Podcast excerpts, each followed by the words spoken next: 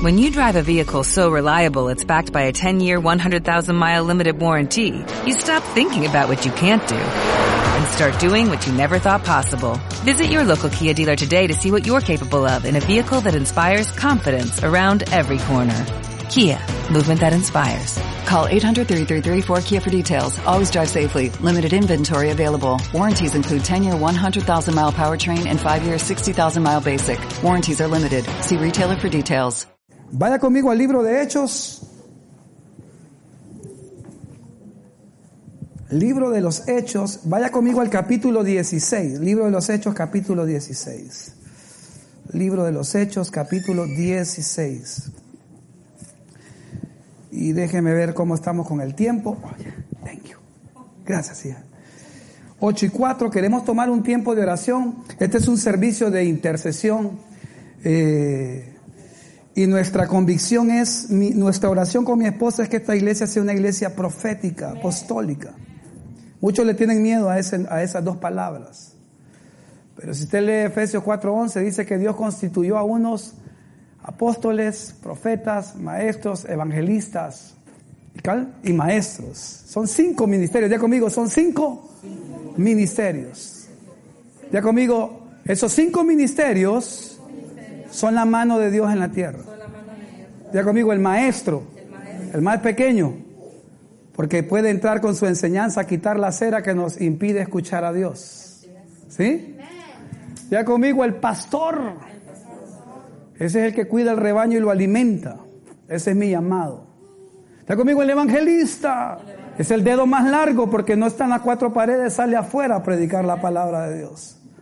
Está conmigo el profeta. Hágale así, así te dice el Señor. No así dice el hombre, así dice el Señor. Ya conmigo el apóstol, el que ha pasado por evangelista, por profeta, evangelista, pastor y maestro. Es el que ha tocado todos los otros ministerios. Para llegar aquí, Uy, si usted un día escucha que yo digo, soy el apóstol, guíndeme mejor. Hay que pasar por todo esto. Dice amén. Estoy conmigo, en la tierra lo que se mueve es la mano de Dios que es simbolizada por los cinco ministerios. Alguien dice por ahí que ya no existen los últimos dos ministerios, apóstol y profeta. Uf, si quitamos esos dos ministerios se va el mover del Espíritu. Necesitamos todos los cinco ministerios, todos son importantes, pero no es el tema. En otro día les enseño de eso. Mire lo que dice Hechos capítulo 16, versos 6 al 10. Me dice un fuerte amén si está allí. ¿Ya está ahí? Me dice un aleluya si no lo he encontrado. Ah, entonces ya todos lo encontraron. Hechos 16, verso, capítulo 16, verso 6 al 10. Y dice la escritura, dice el título ahí en la Reina Valera, dice en esta versión, y atravesando Frigia, Déjeme ubicarme aquí en otra versión porque vamos a usar dos versiones.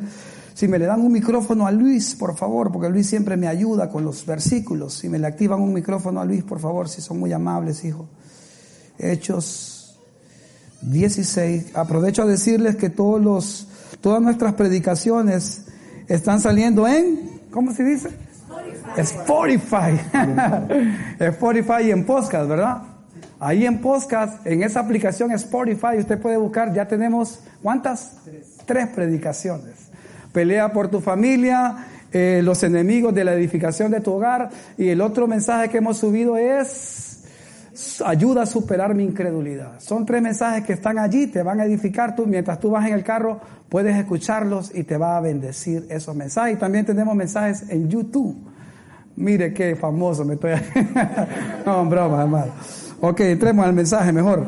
Dice Hechos capítulo 16, versículo 6 en adelante.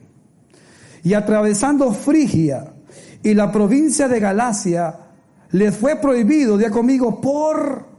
¿Por quién? El Espíritu Santo. Hmm, hay cosas que el Espíritu Santo nos las va a prohibir. Pero mire qué interesante, dice, hablar la palabra en Asia. Verso 7.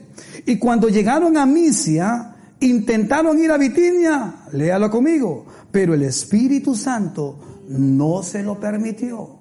¿A qué iban ellos? A predicar la palabra de Dios. Pero dice que, dice el Espíritu Santo, no quiero que prediquen ahí. no es donde usted quiere predicar. es donde el Espíritu Santo quiere que usted abra sus labios.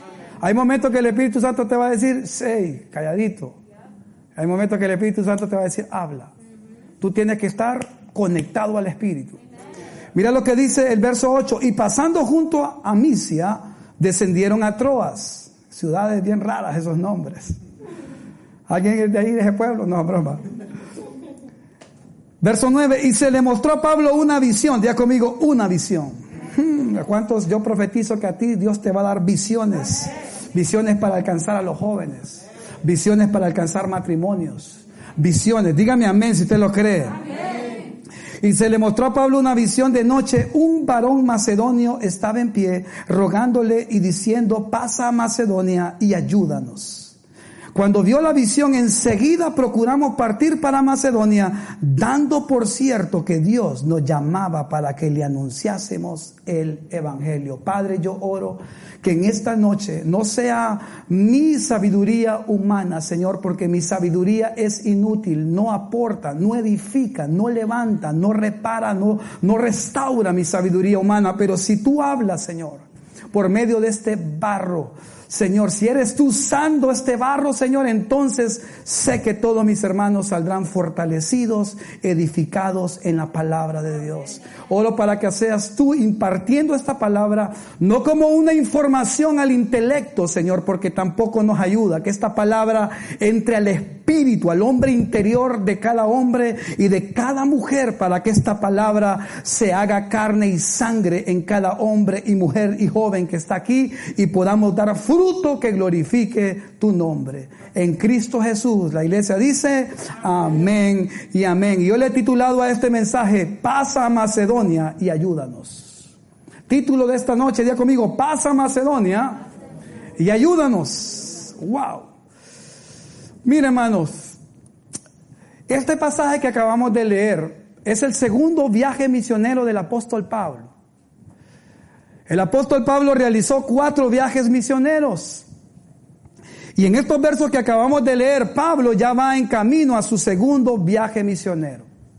En el primer viaje misionero que comienza en el libro de Hechos capítulo 13, 14 y 15, en el contexto dice que el Espíritu Santo le habla a Pablo, le habla a Bernabé y le dice, apártenme a estos dos hombres porque ellos están asignados para llevar el Evangelio a Asia Menor.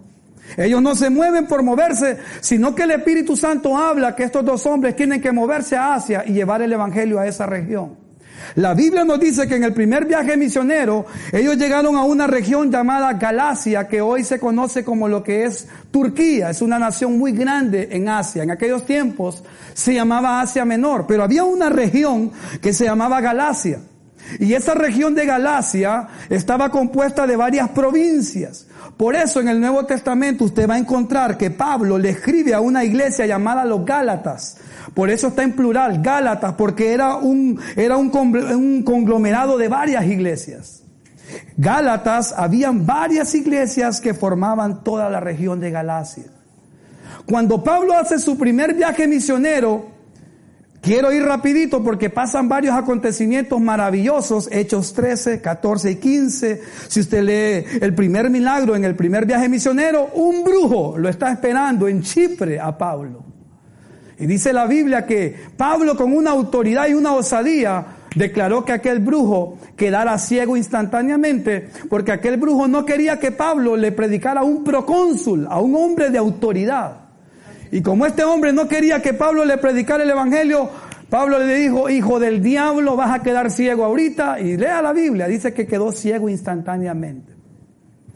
Y bueno, ya hay, un, hay una serie de, acontecimientos gloriosos. Ahí más adelantito dice la Biblia que a Pablo lo apedrearon en, en Lidia. Porque dice la Biblia que habían sanado a un cojo y la gente pensó que Pablo y Bernabé eran dioses y dijeron, Pablo es el dios Mercurio y Bernabé es el dios Júpiter. Y el, el, sacerdote del templo dice que trajo unos animales y ofrendas para adorar a Pablo y a Bernabé. Y dijo la gente, oh, hombres, dioses en forma de hombres. Y dice que comenzaron a adorar. Y mire qué tremendo eran estos hombres, cómo los usaba el Espíritu Santo, que la gente creía que eran dioses. Y Pablo se rasgó las vestiduras y dijo, no nos adoren porque nosotros somos hombres tales como ustedes. Adoren a Dios. Y mire hermano, aquella gente estaba tan metida en la idolatría que se enfurecieron y dice la Biblia que como Pablo y Sila y Bernabé no se dejaron adorar, entonces tomaron piedras, se las arrojaron a Pablo y lo dejaron casi muerto en esa ciudad. Entonces dice la Biblia que Pablo después de que termina su primer viaje misionero, regresa a Antioquía, que era la base de operaciones donde ellos se preparaban para luego salir a donde iban a predicar. Y cuando Pablo regresa a Antioquía, pasan alrededor de unos dos años después de ese primer viaje misionero. Yo le estoy narrando el contexto para que usted pueda entender a dónde lo quiero llevar. Entonces cuando pasan unos dos años, un día de esos, Pablo le dice a Bernabé, mira, Hace dos años tuvimos nuestro primer viaje misionero y fuimos a todas las iglesias de Galacia. Y sabes qué, sería buena idea regresar nuevamente a esa región para ver cómo están nuestros hermanos, si están firmes en la fe. Y recuerde que en aquellos tiempos no había internet, no había eh, medios de transporte como el avión. Lo único que habían eran barcos, pero cuando llegaban a las ciudades no habían vehículos, había que caminar o había que subirse en un caballo, en un burro. Eran kilómetros lo que estos hombres tenían que recorrer con el deseo de ver a aquellos que habían ganado para Cristo, verlos nuevamente firmes. Wow, cuánto tengo que aprender yo del apóstol Pablo. A veces me quejo venir desde Kenner a Westman, por voy a ver si voy a ver a qué ovejita. Pablo recorría continentes porque amaba tanto a esos hermanos que quería verlos si estaban perseverando. Ya conmigo, amén. Yo quiero ser de esos creyentes. ¿Le das un fuerte aplauso a Jesús? Ya conmigo, Pablo va con un propósito. Luis, léame Hechos 15, 36, por favor. Hechos 15, 36. ¿Qué dice Luis? En la, léalo en la Reina Valera. Vamos a usar la Reina Valera y nueva traducción viviente. ¿Están conmigo? Hechos 15, 36. ¿Me están siguiendo aquí, hermano? Levántame la mano que me está siguiendo. Ok, mire lo que dice Hechos 15, 36. después de algunos días, Pablo dijo a Bernabé, volvamos a visitar a los hermanos en todas las ciudades en que hemos anunciado la palabra del Señor, para ver cómo están. ¿Qué dijo Pablo? ¿Para qué? Y no iba a ir de aquí a dos horas, iba a ir hasta, se iba a mover de Siria hasta Turquía, casi 1500 kilómetros en barco y caminando. Porque él dice, hace dos años visité esa región con mi amigo Bernabé, ganamos esas ciudades para Cristo, nos apedrearon, casi morimos visitando esas ciudades y evangelizando, pero nos vamos a arriesgar que nos vuelvan a apedrear, pero yo quiero ver a mis hermanos. Ya conmigo, eso es amor. Dice amén.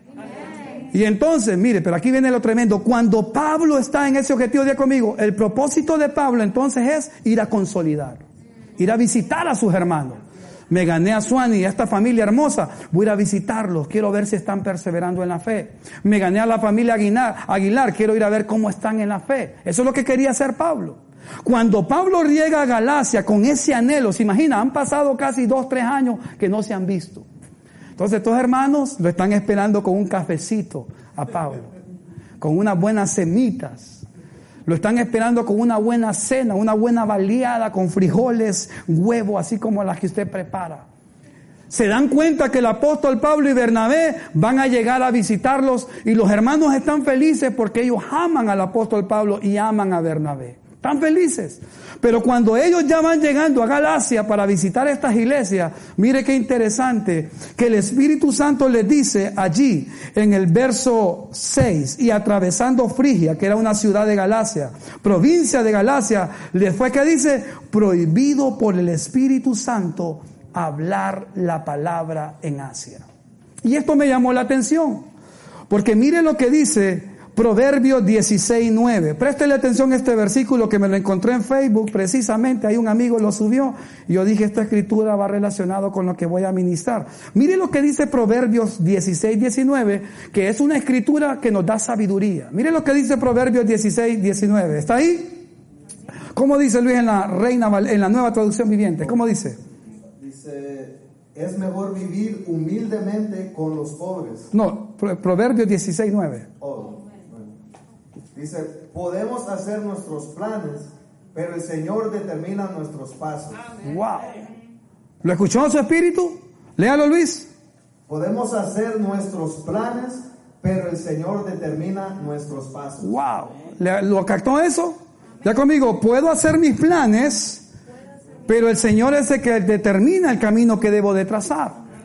Pablo dice, quiero ir a consolidar, quiero ir a firmar estos creyentes. Era algo bueno lo que Pablo iba a hacer, pero no estaba en la agenda de Dios. Hay cosas que son buenas, pero que no están en la agenda de Dios. Y lo que mejor te puede pasar es sincronizarte con la agenda de Dios. Tú y yo hacemos planes, planes económicos, planes familiares, planes laborales, planes ministeriales. Pero si no están en los planes de Dios, lo mejor que te puede pasar es que Dios te cambie tu agenda y que tú agarres la agenda de Dios. Así que Pablo va con el deseo de visitar y consolidar a estos hermanos en la fe, pero el Espíritu Santo dice, no quiero que hagas esa labor ahorita. Ahorita hay una labor mucho más importante que esa, y ya les voy a decir cuál era la labor. Entonces cuando Pablo va con eso de ayudar a sus hermanos, visitarlos y consolidarlos en la fe, que yo creo que es un rol muy importante, fortalecer la fe de un creyente, levantarlo, fortalecerlo. Pero el Espíritu Santo le dice a Pablo, no quiero que vayas a hacer esa labor en Galacia. Y el Espíritu Santo dice que se lo impidió. Y dice, dice que siguió avanzando. Pablo siguió y dijo, bueno, tal vez no quiere que vaya a las primeras provincias, voy a ir más adentro de Galacia y yo creo que ahí el Espíritu Santo sí me lo va a permitir. Cuando Pablo iba con esa comisión, con ese objetivo de afirmar a los hermanos de las otras iglesias en Galacia, sucede lo que dice el verso 7. Y cuando llegaron a Misia, que era otra ciudad, y Bitinia, de ahí de Galacia, dice, pero el Espíritu Santo no se los permitió. Mire qué interesante, hermano. Hay cosas que a veces el Espíritu Santo no las va a permitir que las hagamos. Podemos fracasar. Hay cosas que en el hogar Dios no va a querer que tú las hagas. Decisiones, moverte de una ciudad a otro trabajo donde vas a descuidar a tu familia. Tienes que pedirle al Espíritu Santo que lo que vas a hacer realmente está dentro de su voluntad. Yo he visto matrimonios destruirse porque una persona se movió sin la dirección de Dios. Yo he visto iglesias venirse abajo porque no se le pidió dirección a Dios. Y Pablo está atento a lo que el Espíritu Santo de Dios le está hablando. Ahora, mire, ¿cómo es que Pablo pudo recibir que era el Espíritu Santo? Porque si yo voy a afirmar familias que he ganado para Cristo y escucho una voz que me dice, no quiero que, que, me, que, me, que, me, que me está evitando hacer esa labor, yo podría decir, ¿será que es el enemigo el que me está hablando?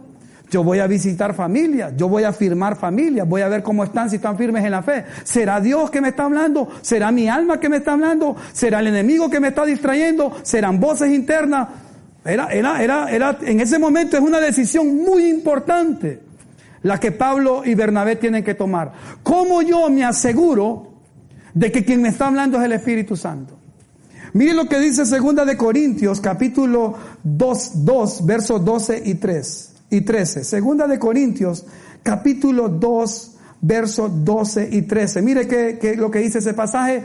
En ese pasaje Pablo hace referencia a ese episodio en Hechos 16. Mire lo que dice segunda de Corintios, capítulo 2, versos 12 al 13. ¿Qué dice Luis? Cuando llegué a Troas para predicar el Evangelio de Cristo, aunque se me abrió puertas en el Señor, Ya conmigo, se me abrió puertas. ya conmigo, se me abrió puertas en el Señor. Pero Dios no quería que entrara por esa puerta. Pastor, me ha salido un trabajo que me van a pagar 30 dólares y mire, pastor, en un año yo voy a tener una plata, pastor. ¿Y qué onda? ¿Y cuánto tiempo vas a estar fuera de tu casa? Como dos años, no es de Dios, papita. Se mira buena puerta, pero tu matrimonio lo vas a destruir. Tus hijos se te van a descarriar, tu hogar se te viene abajo, no te vayas. Hello, dígame un amén que está encendido usted en esta noche.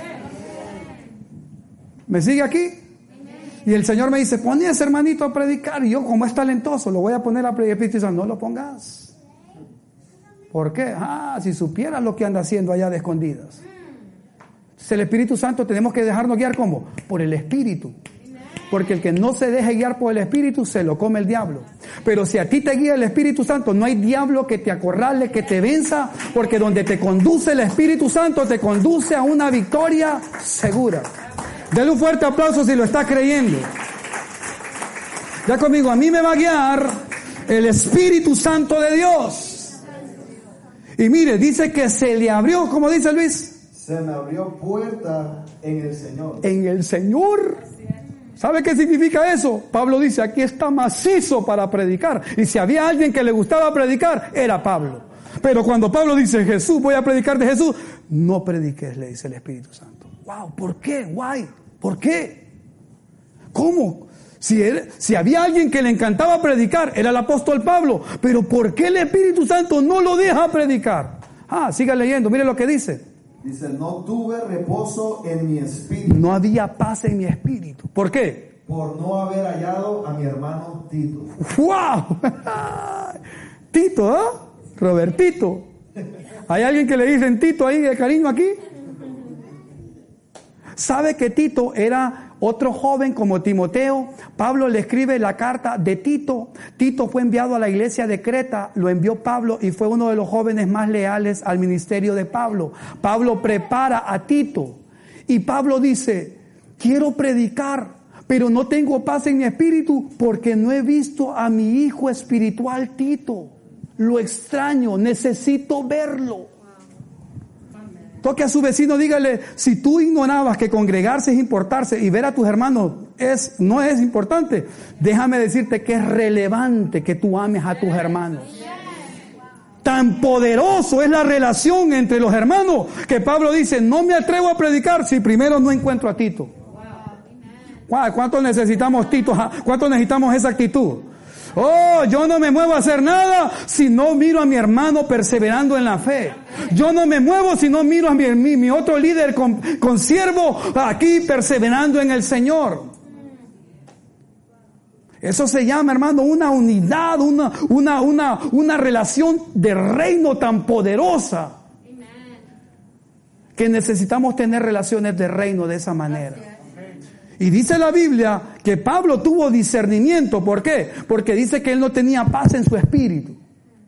Y mientras él, hermano, yo le voy a decir algo, nunca tome una decisión cuando usted está enojado. Nunca tome una decisión cuando usted emocionalmente está confundido. Nunca. Porque usted, sus emociones hoy están arriba, mañana están abajo. Pero si usted toma una decisión porque el Espíritu Santo le habló, usted oró, estaba conectado, hermano, usted no se va a equivocar. Soltero, si usted va a buscar a su, a su prometida, que el Espíritu Santo lo guíe. Joven, si usted va, va a buscar a su prometida, que el Espíritu Santo la guíe. Casado, si usted va a buscar, no busque, ya está, ya la tiene. Pastor, es que me- el Señor me está guiando a buscar otra. Reprendo al diablo. Quédese hasta el final, hasta que la muerte lo separe con la... Dígame amén los casados aquí. Dale un fuerte aplauso al Señor, hermano. Entonces, número uno, ¿qué necesitamos? Discernimiento. ¿Cómo discernimos? En el espíritu. No tenía paz, no había reposo. Y una de las señales que el Señor te está guiando es que tengas paz. Si tú estás ahí eh, eh, eh, desesperado, no te muevas, no tomes esa decisión. Te, sale un trabajo, pero no hay paz, no tomes, ora mejor hasta que haya una paz interior. Te sale un compañero en el trabajo y, y- y te busca y todo, pero cada vez que estás con esa persona no hay paz, entonces sepárate. Sepárate de esa persona. Viene un negocio, tú tienes tu empresa y te sale alguien, hagamos un negocio y cuando vas a hacer el negocio no sientes paz, no hagas ese negocio, no lo hagas. Pero si tienes paz y una tranquilidad y oraste al Señor, entonces toma la decisión. Vas a comprar un carro. Ora primero, vas a poner en la escuela a tus hijos. Ora si esa es la escuela que Dios quiere poner a tus hijos. He visto padres que porque no le oraron al Señor en la escuela que iban a poner a sus hijos, sus hijos ahí en esa escuela se pierden. Porque no era el lugar donde Dios los quería tener. Tenemos que orar aún por las decisiones más pequeñas. Hay decisiones tan pequeñas que ignoramos a Dios. Porque dice Dios, en esta decisión pequeña yo me las arreglo. Y en, pe- en- en pequeñas decisiones hacemos tremendos problemones. Ya conmigo, pequeñas decisiones hacen cosas grandes o desastres grandes. ¿Sí? Si no, pregúntele a Adán y a Eva que por comerse una frutita nos metió a rollo a todos nosotros. Ya conmigo, bendito Adán. ¿Sí? Una pequeña decisión nos metió problemas a todos, pero ya conmigo, una gran decisión del Hijo de Dios, de ir a la cruz, te volvió a meter en el propósito eterno de Dios. Dale un fuerte aplauso a Cristo. Decisiones, decisiones, si son que ya conmigo, entonces número uno, necesito el discernimiento del Espíritu para tomar los planes de Dios. Y número dos, necesito el don profético. ¿Cómo le habló el Espíritu Santo? ¿Cómo les habló? ¿Audible? No. Mire lo que dice allí, mire lo que dice Luis, léame eh, Hechos 15, 32. Voy aterrizando el avión, hermano, voy aterrizando el avión. Hechos 15, 32. Ya conmigo, necesito el discernimiento. Saber si es Dios o no es Dios. ¿Dónde te va a hablar Dios? En tu espíritu. Dios nunca le habla a tu hombre natural, siempre le habla a tu espíritu. Y para que tu espíritu esté receptivo, tienes que estar orando, conectado. Dios, mire, cuando hay gente que dice, Dios me habló aquí en la oreja, hermano, Dios nunca le habla a tu hombre natural, Dios te habla aquí, a tu espíritu, porque Dios dice que es espíritu. Si Dios te habló aquí en la oreja, hermano, a saber quién te habló, pero no fue Dios. Dios siempre le va a hablar a tu hombre interior, aquí adentro, a tu hombre interior. Número dos, Dios te va a hablar por el don de profecía.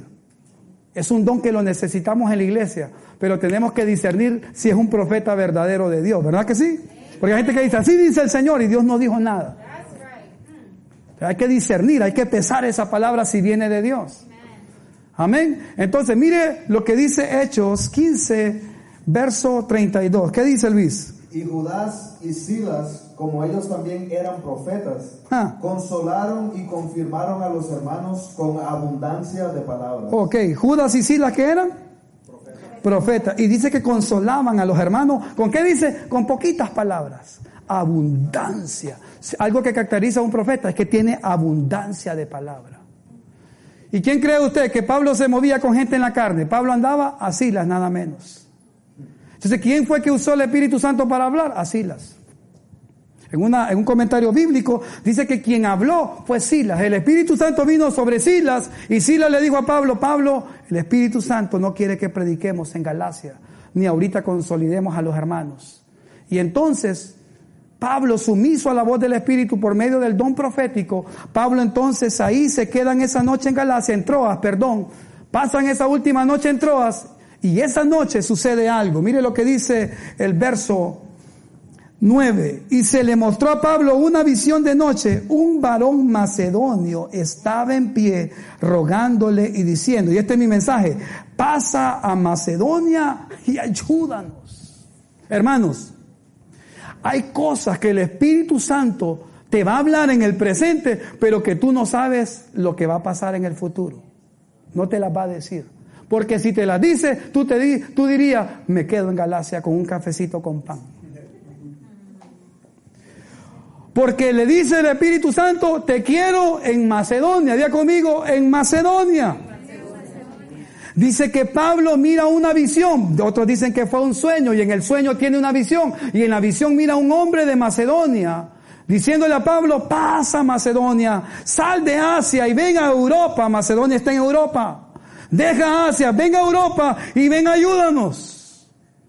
Y sabe que usted tiene que discernir las visiones, porque la visión que está viendo Pablo no es un hombre individual al que va a ayudar, ese hombre representa todo un continente que necesita a Cristo. Porque en Europa no había llegado el Evangelio. Ya Asia estaba saturada con el Evangelio. Y lo que el Espíritu Santo le está diciendo, ya ahí en Galacia sembraste la semilla y ya hay miles de discípulos creciendo en Galacia. Ahora necesito que te muevas a Europa porque Europa está sumida en la oscuridad. Ve y siembra la palabra en Filipo, en toda Europa en toda Macedonia. Y sabe, hermano, ¿sabe lo que le pasó en Macedonia a Pablo? Que cuando llegó ahí, liberó primero, le presentó el Evangelio a una mujer llamada Lidia, una empresaria, y Lidia se convierte. Lidia lo recibe en su casa y ahí Pablo desde la casa de Lidia era el centro de operación para moverse en Filipo. Cuando Pablo iba a predicar a Filipo, se encuentra una joven adivina que un espíritu la tenía gobernada y el espíritu de aquella mujer todos los días hostigaba a Pablo y Pablo un día enojado le dice, espíritu inmundo mundo de adivinación, sal de esa jovencita. El espíritu sale y la joven queda libre y los dueños que ganaban mucho dinero porque la chica adivinaba, se quedan ahora, el negocio se les viene abajo, la brujería se viene abajo en aquella ciudad. Los hombres se enfurecen y dice, este hombre nos vino a perturbar y a echar abajo el negocio porque cuando tú sacas el espíritu de brujería, de hechicería, la gente que gana dinero a través de esos medios malos, se les viene abajo el negocio. Y dice la Biblia que entonces lo meten a la cárcel, le dan una paliza. Ya conmigo, te van a cambiar los planes. Y si tus planes eran eh, hotel cinco estrellas, Dios te va a meter en cárceles. Ay, ay, ay, ay, ay, ay, ay. Ya conmigo, los planes de Dios a veces parecen negativos, sí. Si yo recibo esa tremenda paliza, Señor, ¿por qué me mandaste a Filipos? En Galacia me hubieran recibido con una baleada los hermanos, no una baleada, hermano. Pero el Espíritu tiene otros planes. Y sabe qué, hermano, si yo empiezo a, a, razonar con el Espíritu Santo, no lo entendería. ¿Cómo me llevas a Filipo si ahí ya una paliza me estaba esperando? Pero déjeme decirle que de esa paliza nace una iglesia. La iglesia de Filipos. Y Pablo diez años después le escribe la iglesia de Filipenses. Ay, ay, ay. Y la iglesia de Filipos se vuelve una de las iglesias más fuertes en el espíritu. Al grado que esa iglesia es perseguida y Pablo le escribe 38 veces el gozo que tenían ellos en medio de las persecuciones. Y la iglesia comenzó con un ex carcelero, una ex bruja y una ex empresaria. Solo tres solo dos personas y una familia comenzó la iglesia de Filipo y diez años después. La carta de Filipenses, el capítulo 4, le dice, hermanos, cuando yo he estado en las cárceles, la única, iglesia, la única iglesia que me visita y me sostiene cuando estoy preso son ustedes los filipenses. Dígame si no valió la pena ir a Filipos. Hermano, los frutos que vas a dar por hacer la voluntad de Dios van a ser maravillosos. Aunque en el momento te parezca que la decisión que tomaste pareció mala, ay, me está yendo mal, pero yo prefiero que me esté yendo mal haciendo la voluntad de Dios, que me esté yendo bien haciendo mi propia voluntad. Dale un fuerte grito de alabanza al Señor, hermano. Ya conmigo, ayúdame, ayúdanos. Ya me pasa Macedonia y ayúdanos. Dios va a permitir que tú a veces pases por crisis para que otros puedan encontrar la respuesta. Dios va a tener que bloquear tus planes para que otros encuentren el plan de Dios. Si no, pregúntale a David que se meta a una cueva y encuentra 400 endeudados, derrotados, y ahora estos hombres se unen al hombre de Dios y se convierten en valientes. David va huyendo de Saúl, huyendo, y en lo que va huyendo se encuentra 400 cobardes. Y David dice, no hay un valiente aquí que me defienda de Saúl, pero el Espíritu Santo le habla a David y le dice, no te preocupes, que esos 400 los voy a convertir en los hombres más poderosos que te entrego. ¿Cuántos de ustedes huyendo encontraron la voluntad de Dios? ¿Cuántos de ustedes iban para Galacia Dios te metió en Filipos y te dieron una macaneada? Pero los frutos fueron gloriosos. Y yo te profetizo que los frutos van a ser poderosos en tu vida espiritual, en tu vida ministerial, en tu vida familiar, cuando decidas hacer lo que el Espíritu Santo te diga hacer. Ya conmigo, yo me voy a dejar guiar. Déjalo fuerte, yo me voy a dejar guiar por el Espíritu. Aunque lo que Él me está mandando a hacer no tiene lógica, pero yo sé que los frutos que voy a cosechar van a ser gloriosos. Amén, hermano. Pablo fue a sufrir a Filipos, pero la cosecha que él obtuvo de almas y de una iglesia poderosa fue glorioso. Qué hermoso cuando hacemos la voluntad de Dios. Qué hermoso cuando nos dejamos guiar por el Espíritu de Dios y no por lo que a nosotros nos conviene. ¿Dices amén, hermano? Dale un fuerte aplauso al Señor. Yo he terminado con mi sermón.